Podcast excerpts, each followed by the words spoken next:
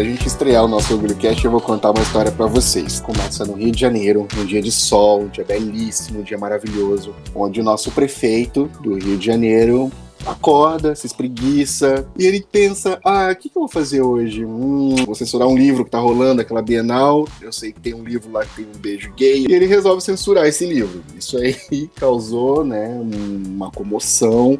Até o Felipe Neto entrou nessa briga, comprou milhares de livros, lotou a Bienal, esgotaram-se os livros com temática LGBT. E a partir daí eu falei: bom, agora precisa arrumar um pessoal para a gente poder fazer um podcast, porque a gente precisa falar sobre literatura LGBT. E aí nisso surgiu o Fabiano e o William nessa história. Obrigado por ter aceitado. Tô ansioso porque eu quero ver o que, vai ser desse projeto aqui. Olá, meu nome é Fabiano. Eu sou conhecido como Fabiano Cardoso, como autor, né? Apesar de eu ter um sobrenome no meio. É, eu sou formado em arquitetura. Eu trabalhei na área por muitos anos. Mas assim, eu não era feliz me dava retorno financeiro e a arquitetura me fez entrar em depressão, para ser sincero. Comecei a escrever aos 11 anos. A minha prima, que é uma das minhas melhores amigas, é, escrevia e nós líamos nossas histórias um pro outro. Eu passei anos sem escrever, de vez em quando eu voltava. Escrevia uma coisa, mas nunca terminava, parei de novo. Com 22 eu voltei a escrever fanfics. E foi onde eu conheci a Josiane Veiga, que é uma autora que vocês conhecem. Ela é best-seller da Amazon, né? Entre 2014 e 2015, eu tava assim, no auge da depressão. E eu não tinha assim certeza se as pessoas cons conseguiam perceber isso, porque eu sempre fui muito alegre, muito comunicativo. Em dezembro de 2015, depois de conversar com a Josi, é, ela me apresentou o Wattpad. E aí eu tinha um, um livro que eu estava escrevendo na época, mas eu falei, ah, pensei comigo, não vou, não vou postar esse livro agora não. Vou escrever uma outra coisa para eu testar a plataforma, né? E tipo, foi literalmente a minha salvação, porque escrever me ajudou a me livrar da depressão, assim, real. É, a interação com o público me ajudou muito, é, e por muita insistência dela mesmo, da, da Josi, em abril de 2016 eu publiquei meu primeiro livro. Eu já tinha dois publicados na Amazon, eu peguei um deles, editei, e no dia 8 de abril de 2016, cinco dias depois de eu ter completado 29 aninhos, é, publiquei. Eu editei meu segundo livro, que também estava no Notepad, lancei na Amazon para participar do concurso literário, meio duvidoso, que eles têm. E mesmo meu livro tendo sido publicado no último dia das, de inscrições, ele atingiu o top 20 dos mais populares entre os livros que estavam participando cerca de 1.200 livros. É, eu não sou crítico literário, é, eu não sei como funcionam os critérios de avaliação, mas eu brinquei com o meio duvidoso, porque eu lembro que dos 10 finalistas, só um ou dois estavam entre os 20 mais populares, e alguns que entraram entre os 10 não estavam nem entre os 50 mais. Mas enfim, foi ótimo para visibilidade. E eu agradeço muito a Amazon por essa oportunidade né? É, eu tenho vários projetos em andamento, muitos livros que eu ainda pretendo publicar, mas o meu ano de 2017 quase não me permitia ler ou escrever. O meu ano de 2018 foi um sabático forçado, né? Desempregos? E hoje eu trabalho numa livraria, eu trabalho na Livraria Nobel, uma publi grátis. É, aqui na minha cidade natal, eu sou de Volta Redonda, no interior do Rio. E assim, esse, é, no momento dessa gravação, eu li 48 livros esse ano. Né? E eu literalmente eu respiro livro. Eu trabalho seis horas por dia e são seis horas de felicidade dentro da livraria.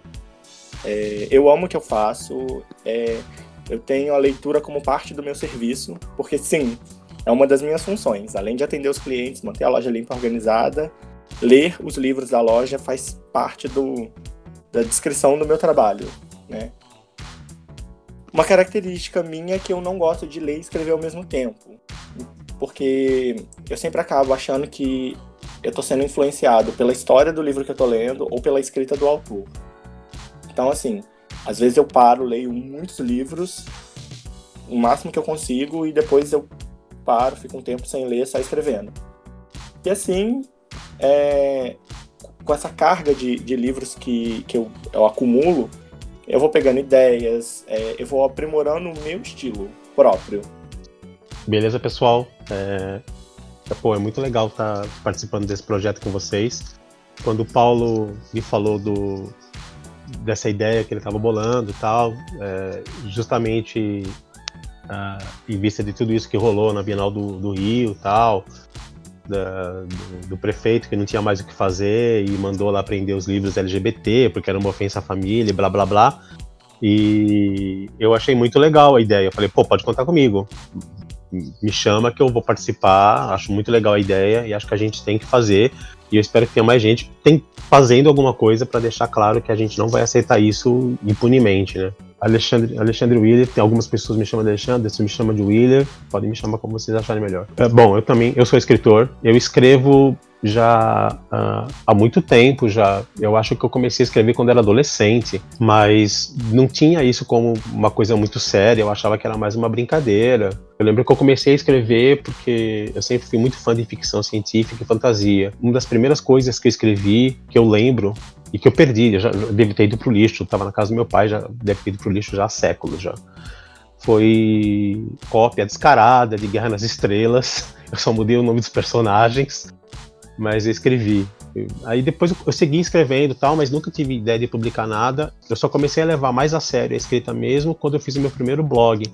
Que eu parei de blogar já há muito tempo. Hoje eu, eu, as coisas que eu escrevo posto no, no, Facebook mesmo.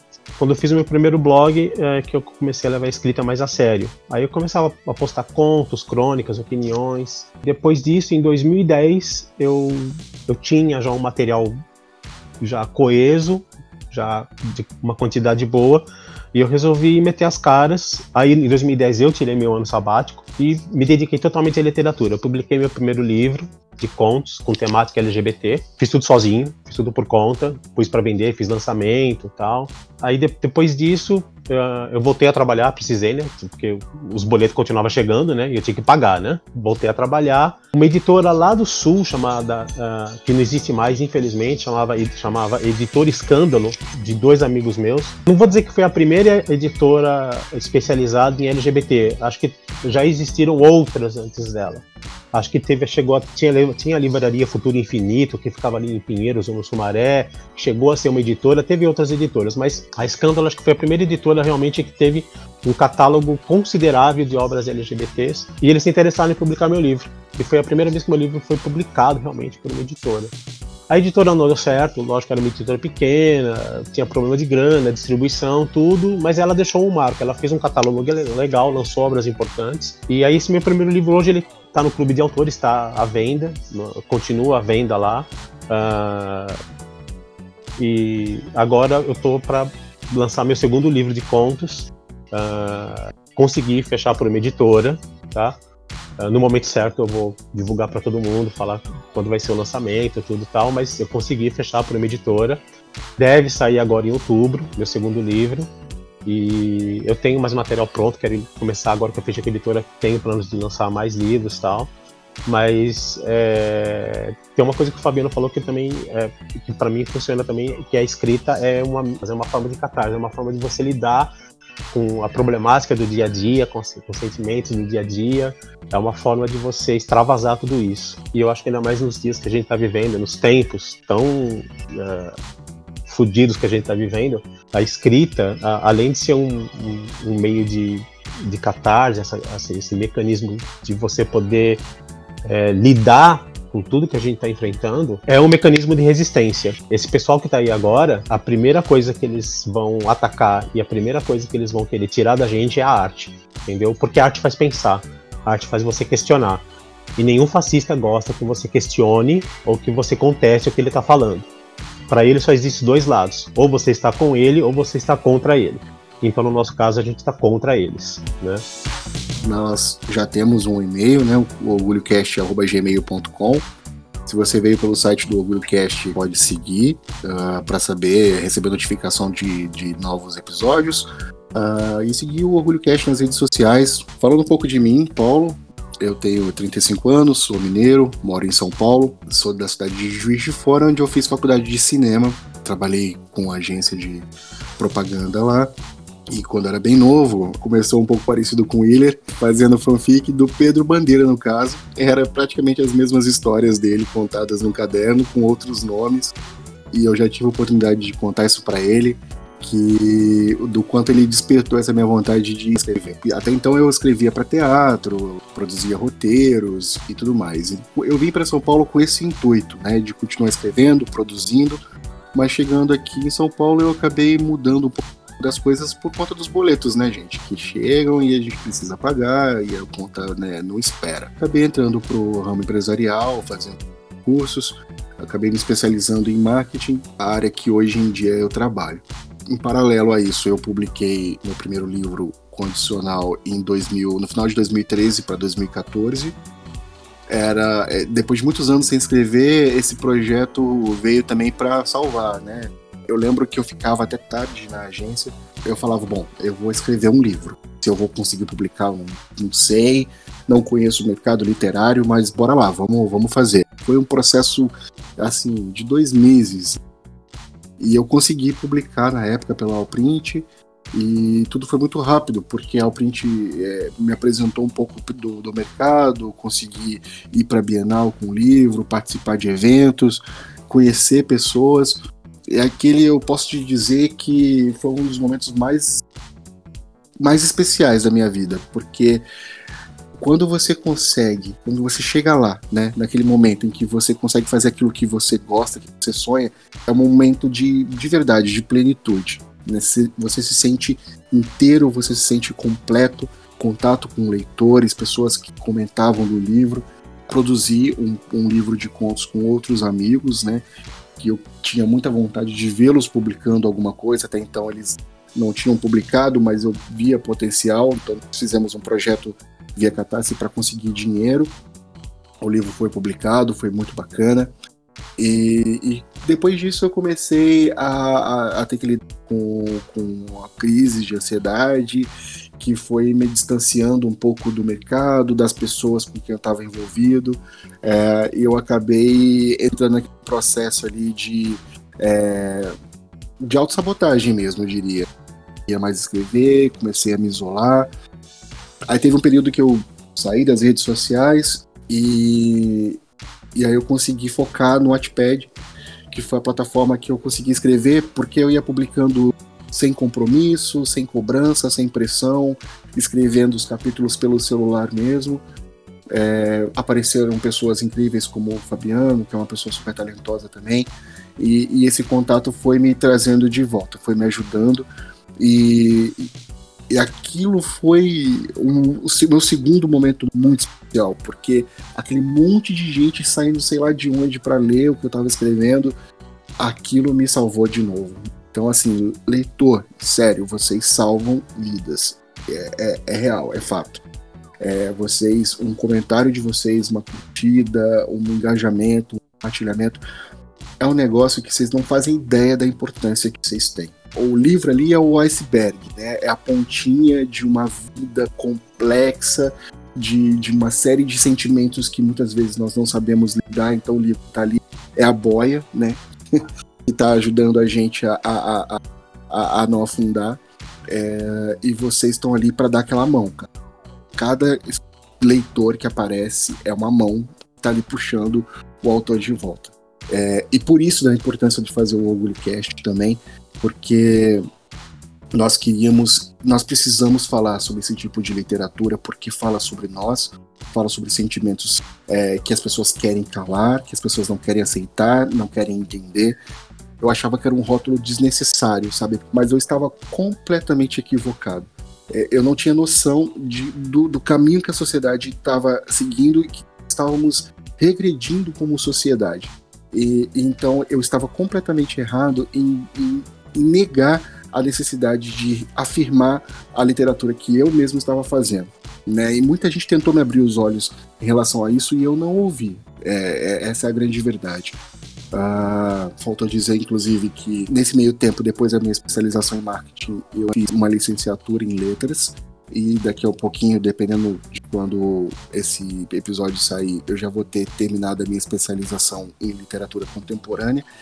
São, são projetos que eu estou tocando, que eu estou me planejando para poder seguir daqui em diante. Oh, eu só vou fazer uma correção, porque o Paulo disse que não, não tinha pressão para escrever o livro, mas mentira.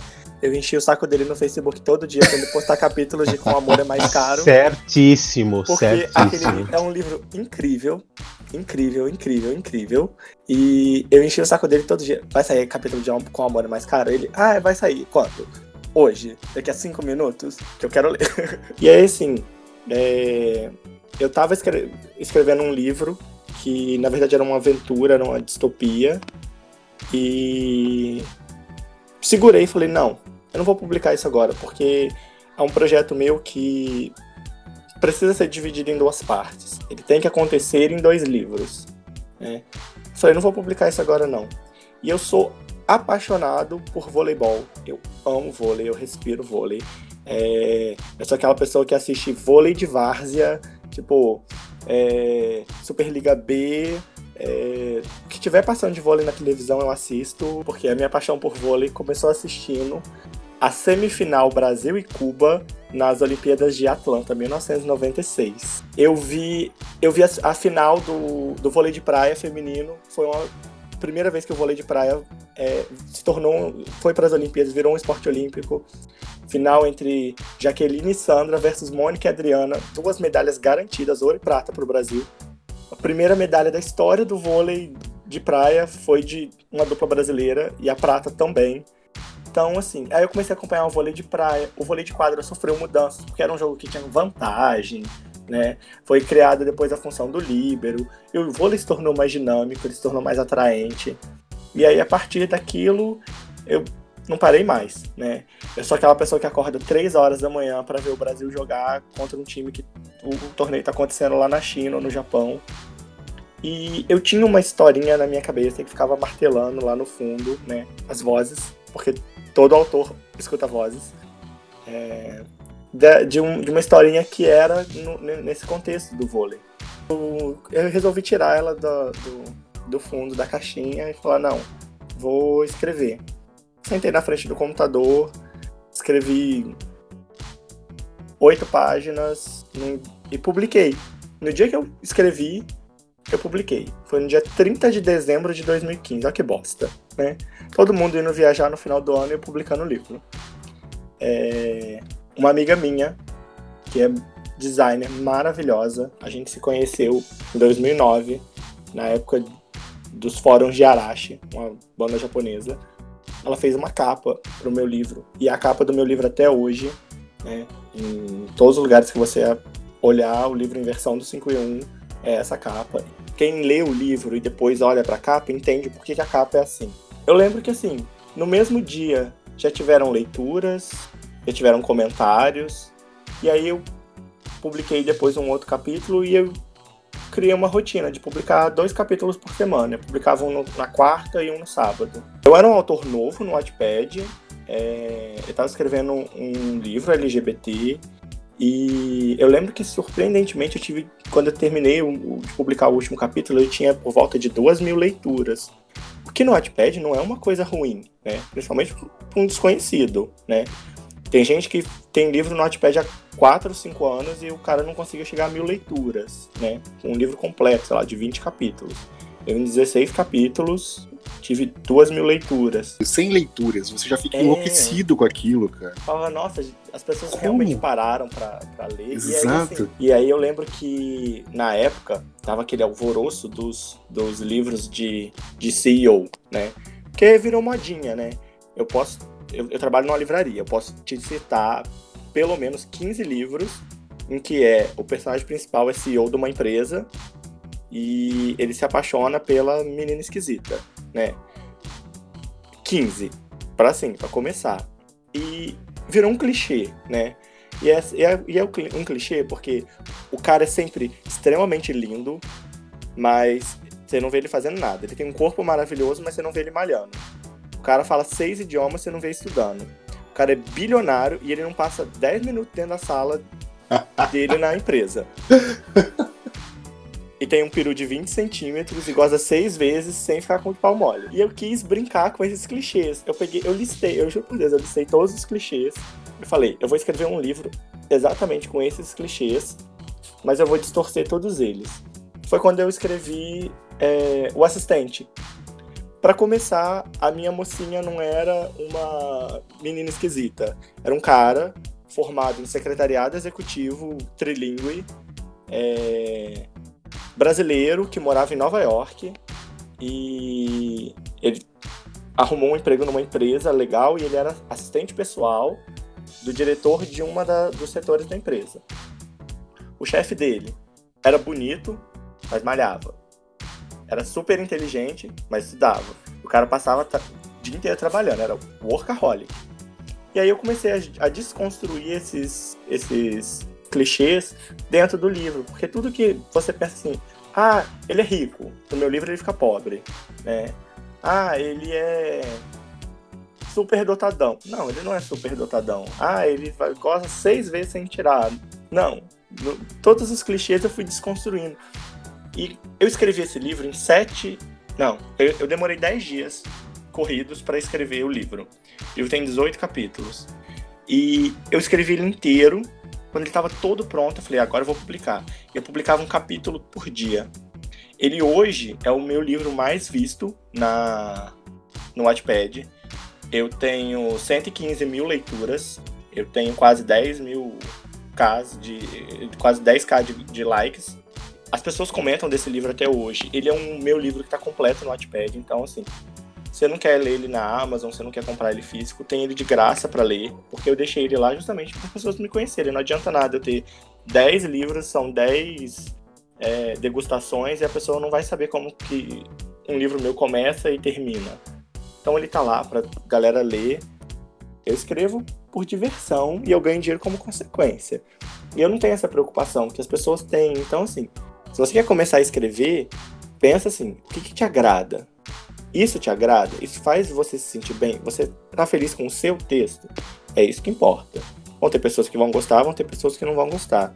E se você pensar no público, vai ter gente que não vai gostar do mesmo jeito. Então, é melhor agradar a si mesmo do que tentar agradar o outro. Você vai ganhar dinheiro com literatura se você começar a escrever para agradar os outros. Escrever o tipo, ah, eu vou escrever uh, romance sobre o. Vamos pegar o. Vai, o clichê, o estereótipo que você eh, tocou aí. Ah, então, não, eu vou escrever um livro que vai agradar é, o leitor que é de meia idade, da classe tal, que é cis, é heteronormativo, tal, tal, tal, e que tem a fantasia tal. Aí você vai ganhar dinheiro. Você vai escrever alguma coisa que vai ter uma demanda, você vai você está escrevendo por demanda para agradar o público. Acho que aí você vai começar a ganhar dinheiro. Mas daí você está escrevendo uma coisa que você pode até. Não vou questionar o talento do, do, do escritor que está fazendo isso. O cara pode até escrever muito bem. É, vamos pegar o exemplo clássico dos 50 Tons de Cinza. Eu nunca li, nunca me deu vontade de ler, mas assim, acho que é um exemplo clássico de marketing muito bem aplicado e de uma literatura que apareceu para suprir uma demanda. Escrito para Eu vou falar na cara. Eu acho Entendeu? 50 Tons de Cinza um livro ruim. Não, eu, eu... não pelo enredo. Eu acho ele um livro ruim, ele é mal escrito. Eu falo isso pros meus clientes dentro da loja. Quando chega mas... uma moça, ah, eu queria ler os 50 Tons de Cinza, eu falo, posso indicar um livro melhor? Então, mas eu concordo com no, você. No mesmo, no mesmo, no mesmo gênero. Eu, eu, é. eu tiro o da Sylvia Day na, na prateleira, falo, toma. Exatamente. É a mesma história. É o é ponto que eu queria chegar. Tipo assim, ó, você pode ter, você pode ter dois livros sobre o mesmo assunto, sobre o mesmo tema, só que um vai estar extremamente bem escrito, um é literatura e o outro não é. O outro é, é folhetim, entendeu? Mas enfim, uh, eu acho que o principal do que você falou que eu queria pegar é a questão de realmente, eu não escrevo para agradar ninguém, né? Eu também. Eu não escrevo pensando, ah, não, eu vou escrever essa, eu vou fazer esse livro aqui, eu vou escrever essa frase, eu vou escrever esse parágrafo, porque o leitor vai achar bonitinho, ah, e o leitor vai gostar. Assim, lógico, não, sejamos hipócritas ao ponto de falar que você, que a gente não quer reconhecimento. Todo mundo quer, entendeu? Pô, é legal você, que nem você, eu acho muito foda você ter lá no Wattpad, você ter centenas de milhares de, de, curtidas de, leitora, de leitoras. Pô, eu acho isso muito legal, cara. E significa que você se empenhou, batalhou para conseguir isso, entendeu? Não, não, caiu do céu, não foi de graça. Você dedicou tempo para isso, entendeu? E é legal você ter o retorno do leitor. Eu acho que todo nós, todos nós que escrevemos, e uma coisa que o Paulo falou que eu acho que é muito importante, o que a gente, a gente escreve porque a gente precisa, porque a gente, é, faz, a gente tem essa necessidade é, de, de, de, de, se expressar através da escrita, a gente quer publicar e, e, a gente quer ter o reconhecimento, a gente quer um retorno, a gente quer ser reconhecido como escritor. Eu acho que o que a gente não é, não é tanto a questão de ser, né, o, assim, a fama, a, o deslumbramento, não, eu quero ser reconhecido tal. O reconhecimento que eu acho que a gente quer é assim, poxa, eu quero que você leia e que você me reconheça como escritor. Que você leia o que eu escrevo, que você me encare e me, e me, e me veja como escritor. Porque Exatamente a gente, sabe que, isso. a gente sabe que escritor não é uma profissão. Se você falar para todo mundo, para qualquer pessoa que você fale, ah, o que você faz? Ah, eu sou escritor. A pessoa olha para você e, com aquele olhar, sabe, de Ok, de que planeta? Ou é então ela te pergunta, tá, mas qual é a sua profissão? É a pergunta que vem em seguida. Ah, tá, mas e você trabalha com o quê? E a pessoa não entende que a escrita é um trabalho e dá trabalho. E eu acho que uma coisa que o Paulo falou que é muito importante é que, assim, ah, e eu vou, tô estendendo um pouco a conversa antes de entrar Não, tá na, ótimo. minha, tá na minha área pessoal, que é o seguinte: a gente realmente precisa do leitor. A gente precisa que a pessoa que, que, que consome a nossa escrita, que ela venha pra gente, nem que seja pra falar assim: olha, meu amigo, eu li seu livro e é uma merda, detestei. Poxa, muito obrigado, você não gostou. Eu, eu quero tanto gente falando, olha, adorei seu livro, ah, gostei mais ou menos, e gente que venha falar, nossa, achei seu livro um lixo, não gostei. Tá bom, o que eu vou fazer? Ok, exatamente. Ok, que bom, né? Você não gostou. O que, que você Se não Jesus é- Cristo não agradou a todo mundo, não vou ser eu. Tem muita gente que não aceita, acha ruim e tal. Eu, numa boa, se vier falar pra mim que você não gostou, eu vou falar o quê? Vou dar na tua cara? Na verdade, 99% das pessoas pegam a crítica ao à sua obra como uma ofensa pessoal. Isso. É, eu não é gostei do seu livro. E a pessoa acha que ela tá ofendendo ela como pessoa, falando, não, amigo, eu não gostei do que você escreveu. Você pode ser uma pessoa maravilhosa. Exatamente, Não te exatamente. conheço, mas eu não gostei do que você escreveu, né? Mas, é, mas também tem, Fabiano, ah, ah, mas tem, tem um outro lado da moeda que é o seguinte: tem muita gente também que. Vai, não sei se, se pode parecer meio lugar comum isso, mas a, a, a famosa crítica construtiva. Tem muita gente que também pega e não gostou do teu livro, aponta os pontos fracos, né? Mas faz isso de uma forma coesa e sensata. Eu acho que a crítica você tem que categorizar para você saber se você deve aceitar ela como. Pra, Exato. né, pra você. Ou, Concordo. tipo, se é um problema. se o que- se o é que um tá- problema da pessoa que tá Exatamente. criticando, né? É, eu acho que assim, uma coisa é você fazer uma resenha crítica falando que o livro não é bom e apontar onde ele é falho. Exato. Tudo bem. A outra é como eu já li resenhas de livros que a pessoa simplesmente esculacha o livro de cima a baixo, sabe? Que você vê que fala, nossa, cara, peraí, você tá sendo, você tá sendo violento, você tá realmente. é, voltando ao negócio do leitor. E aí vou jogar, vou falar e vocês comentam. É, a, gente precisa muito do leitor, isso é, é essencial, eu concordo com vocês, em gênero, número e grau.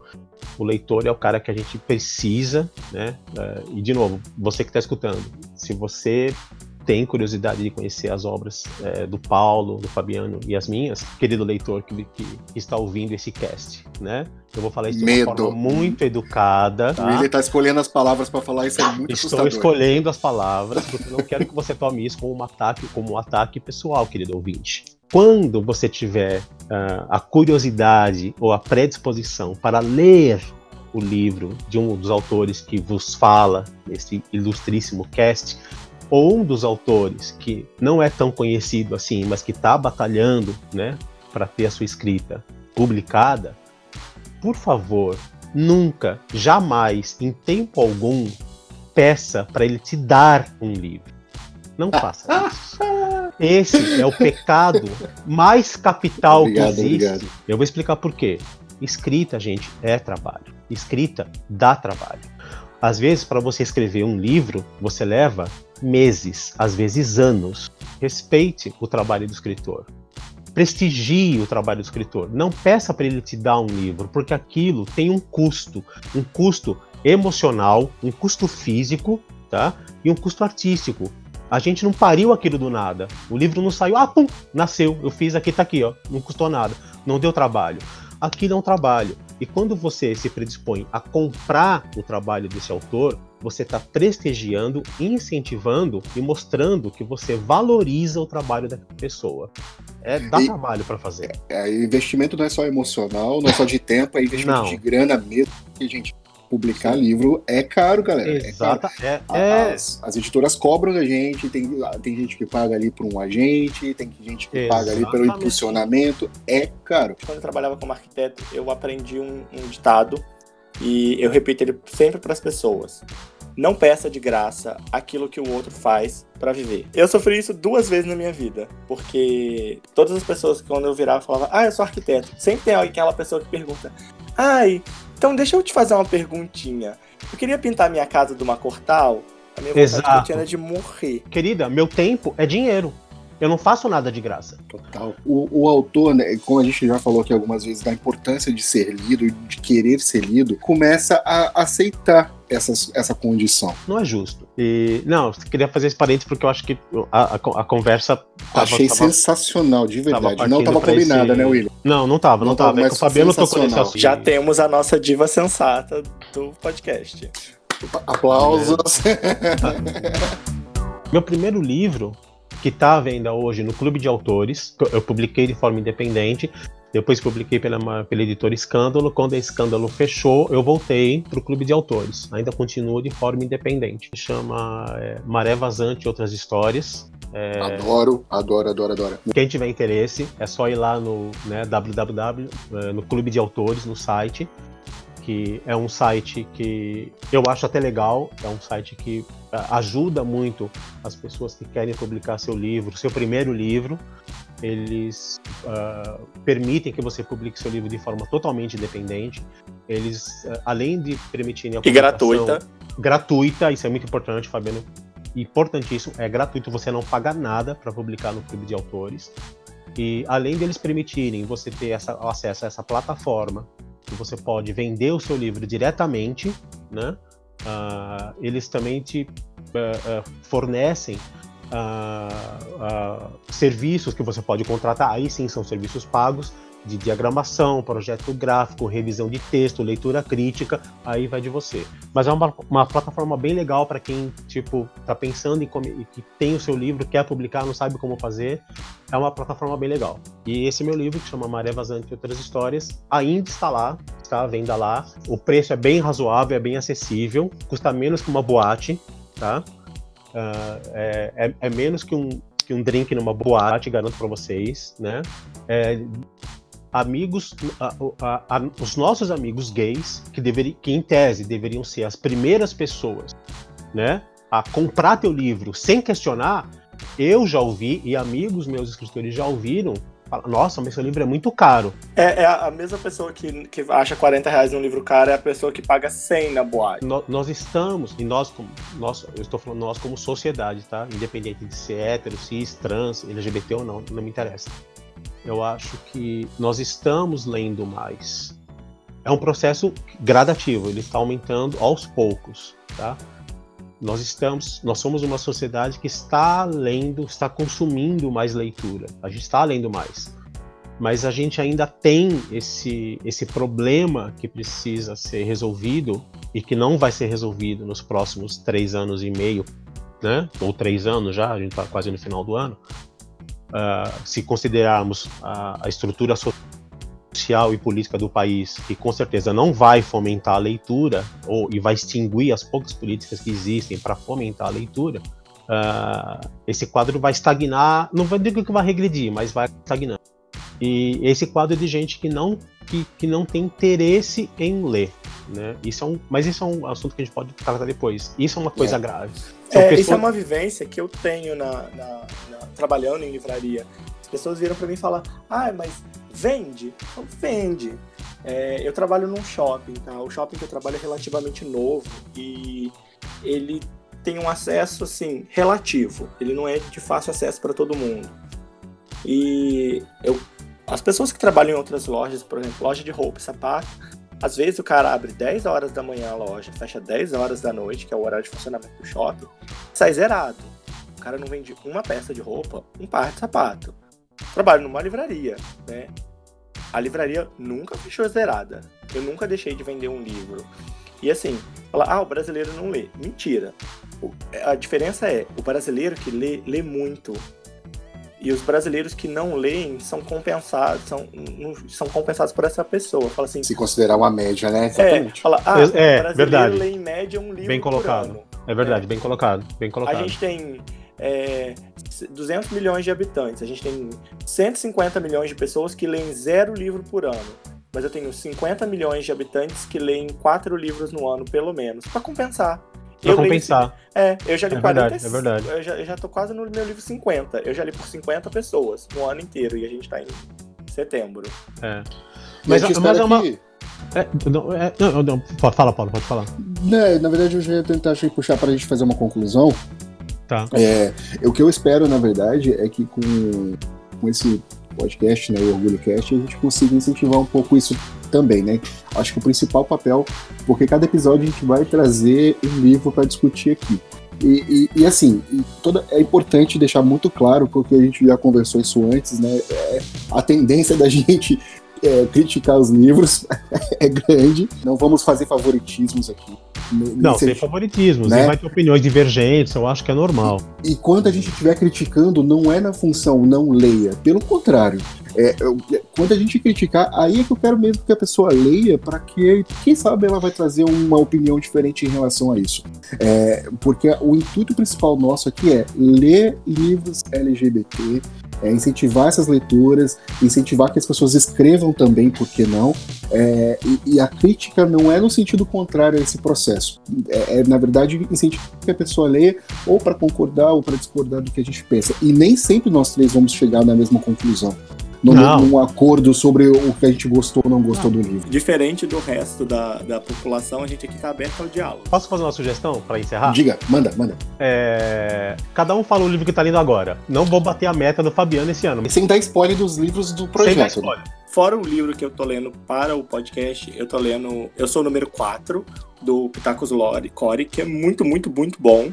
E eu tô lendo O Piano Vermelho, do Josh Maleman, que é o autor do Caixa de Pássaros. Sou Ah, fã demais tá. dele. É, eu não li Caixa de Pássaros, eu fiquei É muito de bom. ler. É uma leitura maravilhosa. Você esquece aquele filme da Netflix, você esquece que aquela coisa existiu. Não é tão ruim, Porque- vai, não é tão ruim. Ah, Paulo. Não, é 100% é, é ruim, outra, Paulo. é outra Não, é proposta, ruim. outra Enfim. proposta. É muito o livro, ruim, porque o livro é não bom tem... demais. Uma coisa é você comparar um livro que foi adaptado. Outra coisa é você comparar uma história 90% inédita, que tem Exato, mesmos experiência. nomes de personagens e um enredo parecido.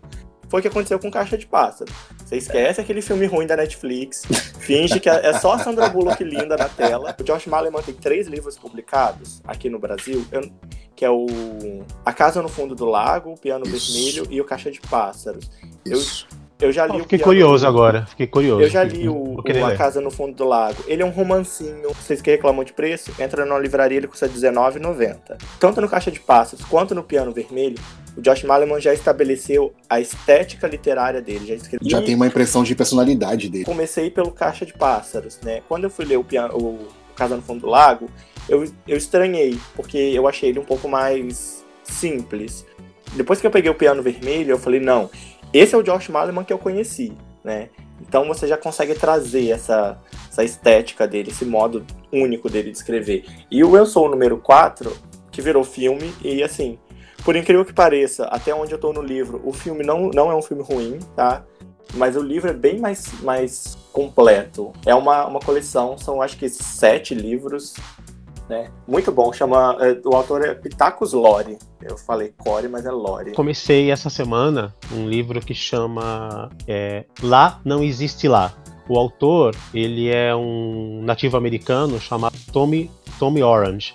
O livro pega ah, a questão do nativo americano e através de, pelo que eu entendi, se não mudar a narrativa do livro agora, ele cada capítulo é um personagem e ele trata essa a, a- realidade daquele personagem que é um nativo americano no contexto social atual dos Estados Unidos. Pelo menos até agora, não- não mal cheguei na metade do livro, o livro tem 300 páginas. Ah, o livro é da, é da Rocco, deve estar um preço também que não é um absurdo, deve- é um preço acessível, você consegue achar num preço acessível. É uma edição bem legal, o projeto gráfico do livro é bem interessante, a capa é legal. R$29,90 o preço do livro. Ó, tá aí, ó, pessoal. O Fabiano acabou de fazer o search aí, R$29,90. Você, amiga que está nos ouvindo, R$29,90, né? Tem muito boy aí que você pega e que é um boy lixo e que custa mais caro que isso. Né? Tem muito boy lixo por aí que não merece Ah, R$29,90, né? O Willer Então vai ter que fazer um, o livrinho. o Willer vai ter que fazer um quadro assim, jogando verdades na sua cara. Só acho, só acho. Então vamos encerrando pra gente não, não prolongar mais. Nos vemos no próximo episódio, certo? Maravilha. Um beijo a todos. Leiam, viu? leiam. E comprem nossos livros, por favor. Você ouviu Orgulho Cast com Fabiano Cardoso, Alexandre Willer Melo e Paulo Moraes. Até o próximo episódio. Tchau, tchau.